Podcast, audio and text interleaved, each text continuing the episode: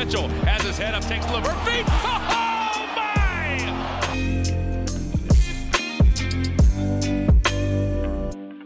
Bonjour à toutes, bonjour à tous et bienvenue dans les articles de QI Basket. On se retrouve comme à chaque fois pour parler d'un des articles du site. Je suis Benjamin, a.k.a. le débris sportif. Et une fois de plus, pour ce sixième épisode, on va vous proposer un approfondissement d'un article via un podcast court. Et aujourd'hui, on accueille Jérémy. Salut Jérémy. Salut Benjamin. Ça va Jérémy T'es prêt pour pouvoir parler de Nikola Jokic un peu? On sait que t'en rêvais. Ouais, c'est ça. Ça fait depuis six mois que je voulais écrire un truc sur Jokic, donc euh, donc c'est l'occasion. Vas-y. C'est l'occasion rêvée. Alors, tu as écrit un article sur Nikola Jokic qui s'appelle Nikola Jokic, fer de lance d'une nouvelle évolution ou révolution avec un petit R en parenthèse euh, du jeu. C'est un article qui parle de l'évolution du basket et de l'impact qu'a Nikola Jokic dans cette évolution. Euh, justement, peut-être qu'on peut commencer par ça, Jérém. À quoi ressemblait la ligue à l'arrivée de Nikola Jokic? Ouais, euh, bah, alors Nikola Jokic, il arrive, euh, en 2014, euh, donc dans une NBA où le poste de pivot depuis quelque temps, il, il est, il est- en tout cas, il est tombé entre les mains de joueurs qui sont surtout des rim runners, donc en fait des joueurs à qui on va demander de couper vers le cercle, d'aller faire du alley-oop, du dunk, du lay-up facile, mais qui sont historiquement peu, peu utilisés en attaque. Euh, déjà parce que probablement il n'y a pas les talents euh, nécessaires pour, euh, pour vraiment avoir des joueurs qui manient énormément le ballon. Euh, et euh, de fait, bah, c'est un poste qui est tombé un peu dans un rôle de euh, il faut qu'il soit au cœur de la défense, mais offensivement, le rôle il est, euh, il est très limité. Euh, il faut qu'il soit très efficace, mais en tout cas, on ne leur demande pas énormément en attaque.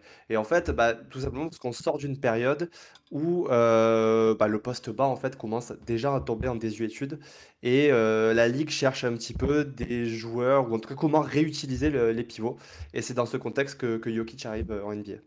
Et Jokic, du coup, arrive un peu comme une révolution dans une équipe qui doit s'adapter à lui avec un profil un peu différent. Il était notamment en concurrence avec Nurkic.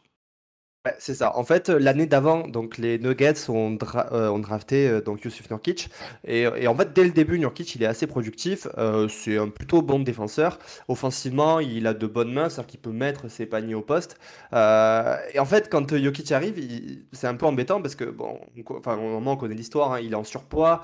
Euh, c'est une époque où on se dit que les pivots doivent être défenseurs avant tout et, euh, lui, il a une mobilité latérale qui est assez euh, bah, assez lamentable. Il est en surpoids, donc voilà, c'est compliqué pour lui. Mais malgré tout, ce qu'on voit, c'est qu'en fait, euh, il, est létal offensivement, c'est-à-dire qu'il a déjà cette efficacité qui, est qui est un petit peu hors norme, même si on l'imagine à l'époque que dans un rôle de, backup. Euh, il a déjà un shoot à mi-distance, voire à trois points. Euh, et surtout, en fait, on le voit qui fait des passes comme on n'a pas l'habitude de le voir chez un pivot. Et, euh, et en fait, euh, l'équipe, pendant un an, deux ans, elle se cherche un petit peu avec Nikola Jokic. Et à un moment donné, en fait, euh, alors que lui a demandé de sortir du banc parce qu'ils ont tenté une, euh, une line-up avec deux pivots qui marche pas du tout, euh, la franchise fait le choix de trader Yusuf Nurkic qui est alors titulaire. Et en fait, dans les quelques semaines qui suivent, les Nuggets qui avaient fait un début de saison lamentable euh, vont commencer à enchaîner les victoires. Et, en fait, on découvre le Jokic qu'on connaît maintenant déjà, hein, c'est-à-dire euh, qui fait des passes hyper spectaculaires, qui a vraiment de l'emprise sur le jeu, euh, parce que l'équipe en a monté un système autour de lui, ce qui était assez inattendu il y a encore quelques semaines. Et dans ton article, tu essayes un peu de décrypter les spécificités du jeu de Jokic et les singularités de son jeu. Euh, du coup, c'est quoi en fait euh, les singularités du jeu de Jokic? Alors, bah, déjà, il y a, ce que je dis, donc c'est vraiment le fait d'être un pivot et créateur. Euh, à l'époque, euh, quand, quand il se met dans ce rôle-là, on, on a, on a vu très très peu de joueurs majeurs sur le poste de pivot dans l'histoire de la NBA qui vont être créateurs pour autrui. Euh, Il y a eu euh, très brièvement Bill Walton à une époque, il y a eu Will Chamberlain qui s'y essayait, et sinon c'est plutôt des pivots qui avaient un rôle bien plus mineur, comme Sabonis quand il est arrivé, ou euh, quelques années avant l'arrivée de Jokic, il y avait eu les Bulls avec Joa- Joachim Noah qui s'était mis un peu poste haut et qui commençait à faire des passes. Mais, mais Jokic, le truc, c'est qu'en fait, il a tout un panel de, de qualités. Déjà, il prend, et c'est- en fait, c'est le cœur de l'article, c'est que non seulement c'est un super créateur, non seulement il, en fait, il change le jeu parce qu'il est poste haut et qu'il peut dribbler, il peut passer, il peut scorer euh, à volonté, mais surtout, en fait, toutes les décisions qu'il prend, elles vont très très vite. C'est-à-dire qu'en fait, euh, il garde la balle en moyenne deux trois secondes, là où un joueur qui a un usage très élevé et un niveau de création très élevé est souvent un extérieur, et en fait, il va garder la balle cinq six secondes. Et en fait, ce qui fait que les équipes, ou enfin, en tout cas les Nuggets avec Nikola Jokic, ont une attaque particulièrement dure euh, à, à contrôler, c'est parce qu'en fait, la balle passe tellement vite d'un joueur à un autre, et notamment quand le, franchise player l'a en main, que c'est dur pour la défense en fait de lire ce qui va se passer et de s'adapter en permanence au mouvement qu'il va réaliser. Oui, d'ailleurs, c'est sur ce point que tu insistes beaucoup, c'est cette idée qu'en fait, il monopolise très peu la balle et qu'il est très créatif en monopolisant peu la balle, en opposition à une tendance qu'il y avait en NBA qui était plutôt ce qu'on appelle un peu l'héliocentrisme à la LeBron James. Et tu nous parles pas mal de ça dans l'article. C'est ça, c'est ça. Et en fait, je donne un exemple à un moment donné. Je dis voilà, par exemple, si on prend euh, Luka alors Luka Doncic, c'est, je pense, un des joueurs, si ce n'est le joueur qui a le plus la balle en main en NBA. Euh, quand il passe 36 minutes euh, sur un terrain dans un match, en fait, vu qu'il il touche à peu près 4, pas loin de 90 ballons dans une rencontre, mais qu'il la garde 6 secondes, en fait, il va toucher quasiment 10 minutes la balle. Donc, en fait, 25 à 25 à 30% du temps où il va être sur le terrain, c'est lui qui va manier le ballon. Là où un joueur comme Jokic, c'est bien moindre, et du coup, ça permet aux joueurs qui sont à côté, effectivement, bah, d'être plus impliqués.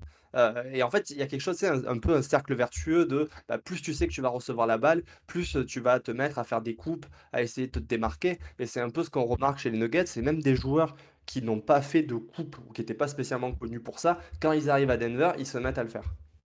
Oui, et puis euh, ce que je trouve intéressant dans l'article et ce que tu essayes d'expliquer, c'est qu'en fait le, jeu NBA bouge très vite et que Jokic est aussi, symbolise aussi ce, jeu qui avance très vite.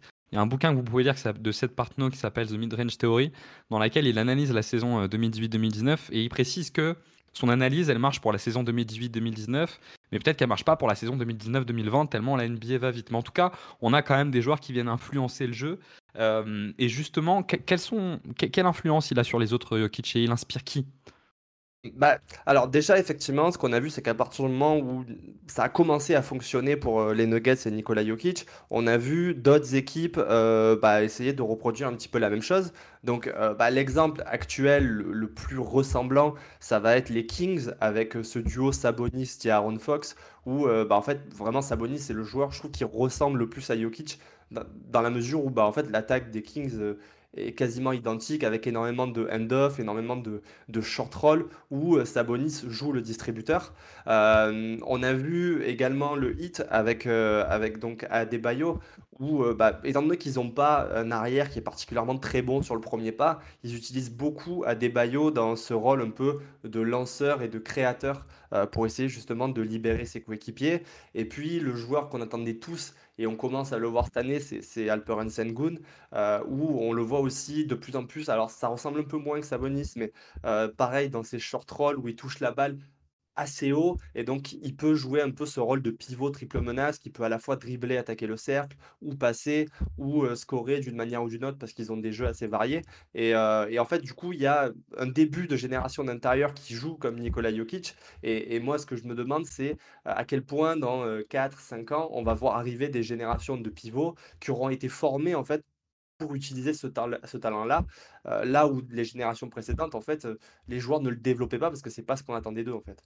Oui, c'est d'autant plus intéressant que tu prends deux exemples, que tu prennes celui de Sabonis avec les Kings, qui avec l'arrivée de Sabonis sont devenus la première attaque NBA, donc ça fonctionne. Tu prends l'exemple de Adebayo avec le Hit, le Hit qui fait quand même une finale NBA l'année dernière. Alors l'attaque c'était pas leur principal point fort, mais il y a aussi une question de, euh, de personnel. Euh, mais en tout cas, c'est des, des, systèmes qui marchent plutôt. À l'inverse, quelles sont les qualités de Jokic qu'on peut pas vraiment reproduire?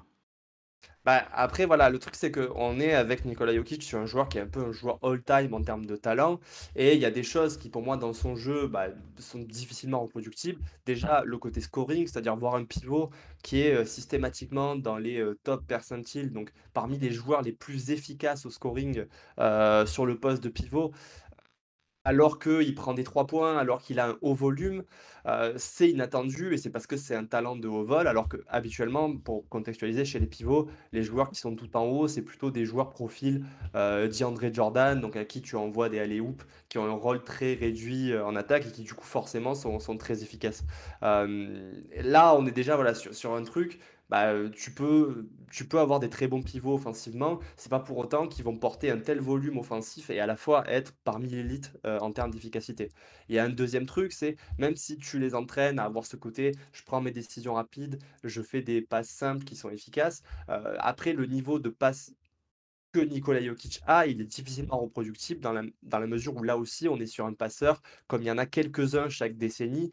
Et ça, on a vu par le passé que un joueur qui arrive en NBA et qui est un, qui est un passeur moyen, ça va jamais devenir un Luka Doncic, un LeBron James, un Nikola Jokic. Donc ça fait partie des choses, selon moi, euh, le toucher de balle, euh, la vision de jeu tu peux essayer de progresser là-dessus, mais tu pourras pas atteindre un niveau élite comme celui de Jokic. Donc, tu peux pas reproduire un Nikola Jokic dans l'idée, mais par contre, tu peux essayer de récupérer quelques qualités qui permettent d'améliorer collectivement ton équipe. Ce que je trouve intéressant aussi dans ce que tu présentes, c'est l'idée que cette forme de jeu de Nikola Jokic commence aussi à influencer les extérieurs. Et tu parles de Tyrese Haliburton pour dire que Tyrese Haliburton a un peu ce côté-là sur les prises de décision qui sont très très rapides. Euh, et sur cette volonté de faire bouger la balle. Et d'ailleurs, Tyrese Liberton, on l'avait vu euh, lors du dernier podcast avec, euh, avec Ben, il nous montrait qu'en fait, il était extrêmement productif avec un usage qui finalement n'était pas non plus si haut en comparaison de ce qu'il produisait. Et en fait, ça, rentre dans un mouvement de la NBA qui se rend compte qu'en fait, faire bouger la balle beaucoup, parfois même faire des passes qui servent pas à grand chose, ça permet de créer du jeu. Alors, Jokic, il n'est pas dans des passes qui servent pas à grand chose, mais, on a un peu ce côté-là. Et tu fais cette comparaison avec Tyrese Liberton.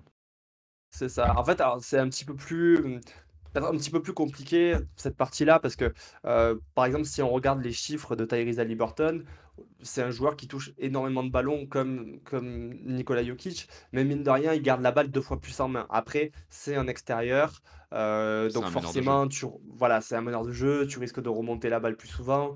Euh, il y a des choses qui font que, bon, effectivement, tu pars de plus loin, tu dois faire la différence euh, sur le pic ou par toi-même. Ouais, tu vas toucher la balle plus longtemps. Mais je trouve qu'il y a effectivement quelque chose dans son jeu de euh, je vais pas forcément comme un Chris Paul qui va avoir la balle et c'est vraiment de libérer un joueur et de lui donner un tir qui est un catch and shoot.